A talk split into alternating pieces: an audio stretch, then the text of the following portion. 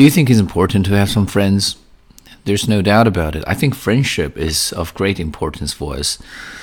Um, because every once in a while in our lives, we could experience some ups and downs or setbacks, and uh, there are some crises in which we must reach out for help. And in those situations, our friends will be there to support us. That's very important. Another situation when our friends um, can play an extremely important role is when we need emotional support. Uh, for example, we may be experiencing a breakup and we felt heartbroken at those moments.